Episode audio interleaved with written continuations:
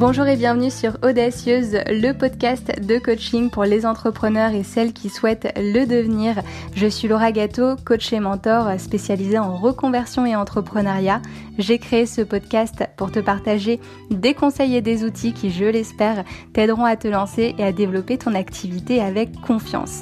Alors installe-toi bien confortablement car c'est parti pour ce nouvel épisode. Hello très chère audacieuse, je suis heureuse de te retrouver pour ce nouvel épisode. Aujourd'hui, on va parler d'impatience. Alors c'est un sujet qui euh, me donnait vraiment envie, que j'avais vraiment envie d'aborder dans le podcast, car je sais d'expérience que l'impatience est une émotion qu'on peut être amené à ressentir fréquemment quand on souhaite se reconvertir ou qu'on entreprend. Donc j'avais tout simplement envie de t'apporter euh, des éléments de connaissance par rapport à cette émotion, de te partager euh, en quoi ça consiste, quels sont les mécanismes qui se mettent en place quand on quand on ressent cette émotion et j'avais surtout envie de t'apporter des clés pour apprendre à mieux gérer cette impatience au quotidien. Alors la première chose à savoir, c'est qu'il existe deux types d'impatience. Il y a une impatience qui est plutôt agréable qui s'apparente à une forme d'excitation ou d'anticipation positive. Par exemple, c'est quand on se dit ah là là, j'ai trop hâte de quitter mon travail pour enfin me lancer à mon compte, ça sera génial parce que bah, je pourrai travailler d'où je veux, quand je veux, choisir mes clients, etc., etc.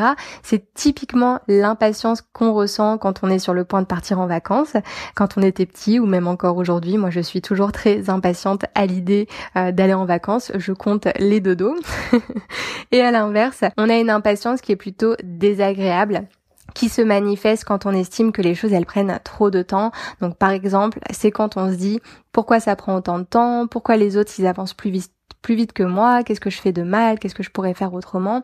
Et en fait, toutes ces pensées qu'on va ruminer, elles contribuent à créer de la frustration et un sentiment d'urgence. Et, euh, et quand on fait preuve d'impatience comme ça, et eh ben dès qu'il y a un petit obstacle sur notre chemin, par exemple, si on entreprend et qu'on doit déclarer ses revenus sur le site de l'URSSAF, mais que ce site bug, ce qui arrive souvent en tout cas pour moi et eh ben euh, voilà l'émotion d'énervement euh, que ça va créer elle sera amplifiée puisqu'on fera preuve également d'impatience. Donc en conclusion, on peut dire que l'impatience c'est une émotion qui a différentes couleurs, donc elle peut être agréable ou moins agréable et celle-ci peut se manifester pour diverses raisons et souvent quand on creuse un peu, on se, on se rend compte que ça touche à la peur du manque, la peur d'échouer ou encore la comparaison. Ce qu'il faut comprendre aussi, c'est que si on est autant impatiente d'atteindre nos objectifs, c'est parce qu'on pense que cela nous permettra de ressentir des émotions que l'on juge agréables. Donc par exemple de la joie, de la fierté, de l'accomplissement, de la liberté ou encore de la sérénité. Et en fait, inconsciemment, on estime que la situation qu'on vit actuellement, eh ben, elle ne nous permet pas de ressentir toutes ces choses. Donc en fait, ce qu'on va se dire, c'est, bah, je serai heureuse quand j'aurai quitté mon boulot, euh, je me sentirai fière de moi quand j'aurai un premier client, euh, je me sentirai libre euh, quand je pourrai euh, quand je pourrai voyager autour du monde tout en travaillant, etc., etc.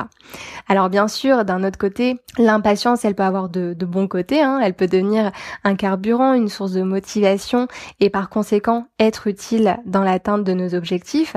Voilà, elle va nous pousser à passer à l'action, à avancer. Donc en effet, ça peut être quand même un peu utile, hein, cette émotion d'impatience, mais ça pose aussi quelques problèmes qui me semblent importants d'aborder. Le premier problème, c'est que quand on laisse cette émotion d'impatience guider nos actions, et eh ben en fait, on crée dans notre cerveau une habitude qui consiste, comme je te le disais juste avant, à voir notre situation actuelle comme toujours insatisfaisante. Donc, euh, ce qu'il faut savoir aussi, c'est que c'est une habitude qu'on emporte avec soi, même quand on atteint les situations qui nous font envie.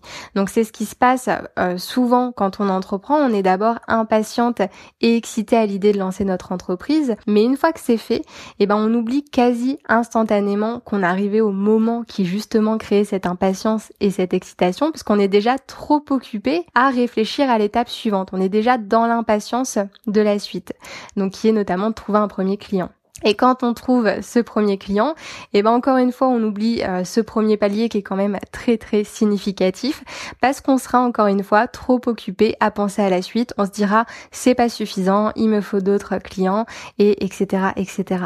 Donc au final, euh, le problème, le gros problème que ça pose, je trouve, c'est que cette impatience, elle nous fait passer à côté de ce que l'on crée et ça c'est bien dommage. Le deuxième problème, selon moi, quand on fait preuve d'impatience, en particulier d'impatience qui s'apparente à de la frustration et un sentiment d'urgence, c'est que ça nous démobilise de l'instant présent.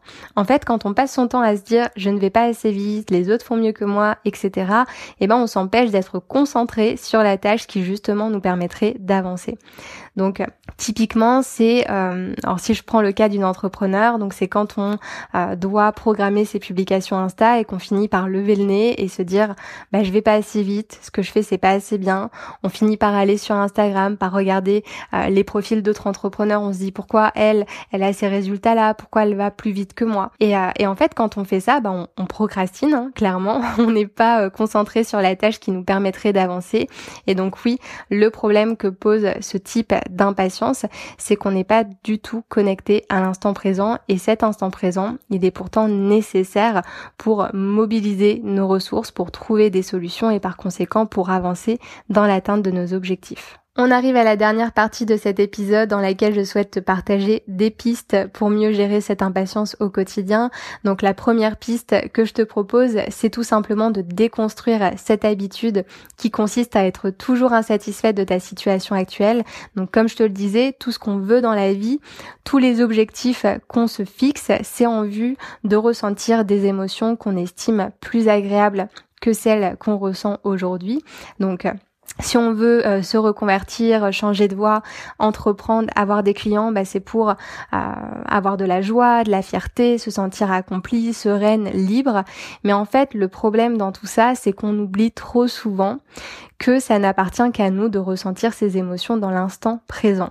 En fait, le principe, c'est de se dire que l'instant présent, il contient tout ce dont on a besoin pour expérimenter ces émotions. Ces émotions, elles sont déjà là donc euh, euh, l'idée c'est pas de supprimer nos objectifs, c'est de continuer à avoir des objectifs pour avancer, mais de se dire j'ai pas besoin, euh, enfin j'ai pas besoin d'attendre d'être lancé, d'être à mon compte pour me sentir heureuse et accomplie. Je peux l'être aujourd'hui. Donc concrètement, ce que tu peux faire, c'est te questionner. Donc dans un premier temps, te demander quels sont mes objectifs, pourquoi j'ai choisi de me fixer ces objectifs-là, quelles émotions je pense que ça va me permettre de ressentir.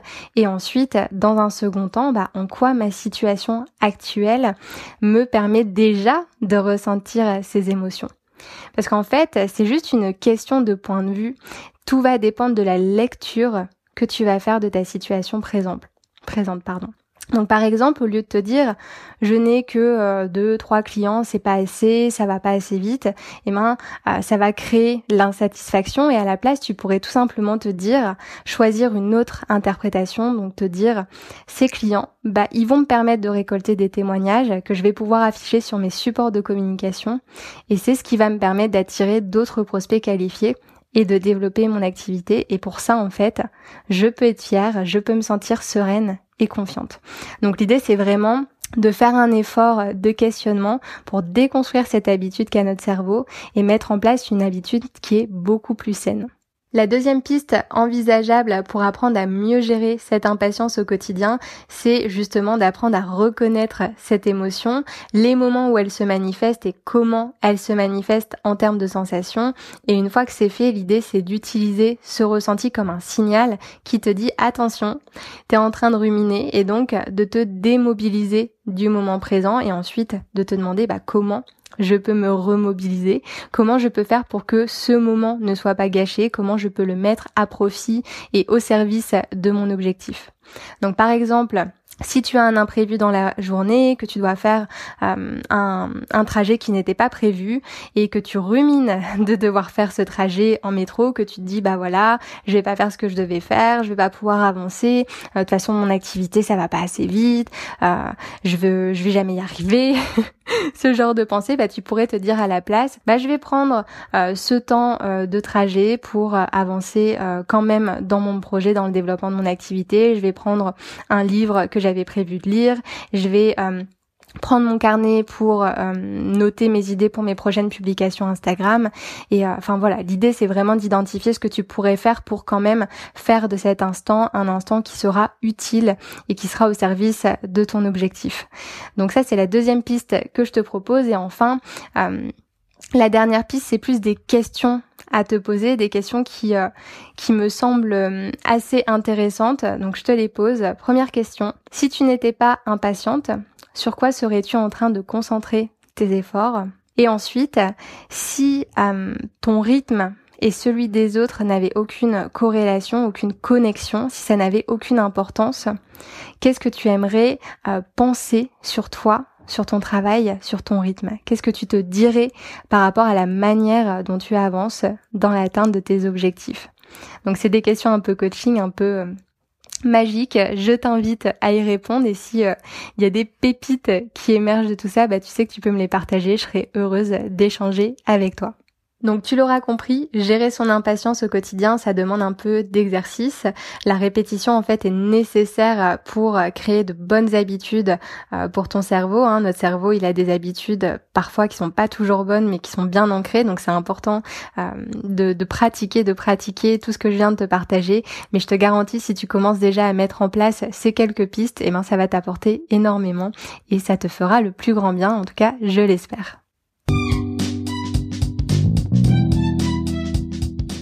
Un grand merci à toi pour ton écoute. Si tu penses que cet épisode peut être utile pour une autre personne, n'hésite surtout pas à lui partager. Si tu es entrepreneur ou que tu souhaites le devenir, sache que je propose deux types d'accompagnement individuel. Un premier pour les femmes en pleine réflexion professionnelle qui ont besoin d'un soutien et d'une méthode claire pour trouver l'activité qui les fera vibrer. Et un second pour les femmes qui ont déjà une idée précise de ce qu'elles veulent faire, qui sont peut-être même déjà lancées en tant qu'entrepreneurs et qui souhaitent développer leur activité avec confiance, clarté et alignement. Pour en savoir plus, tu peux cliquer sur le lien dans les notes de cet épisode ou bien te rendre directement sur mon site internet lauragato.fr. Merci encore pour ton écoute et je te dis à bientôt pour un prochain épisode.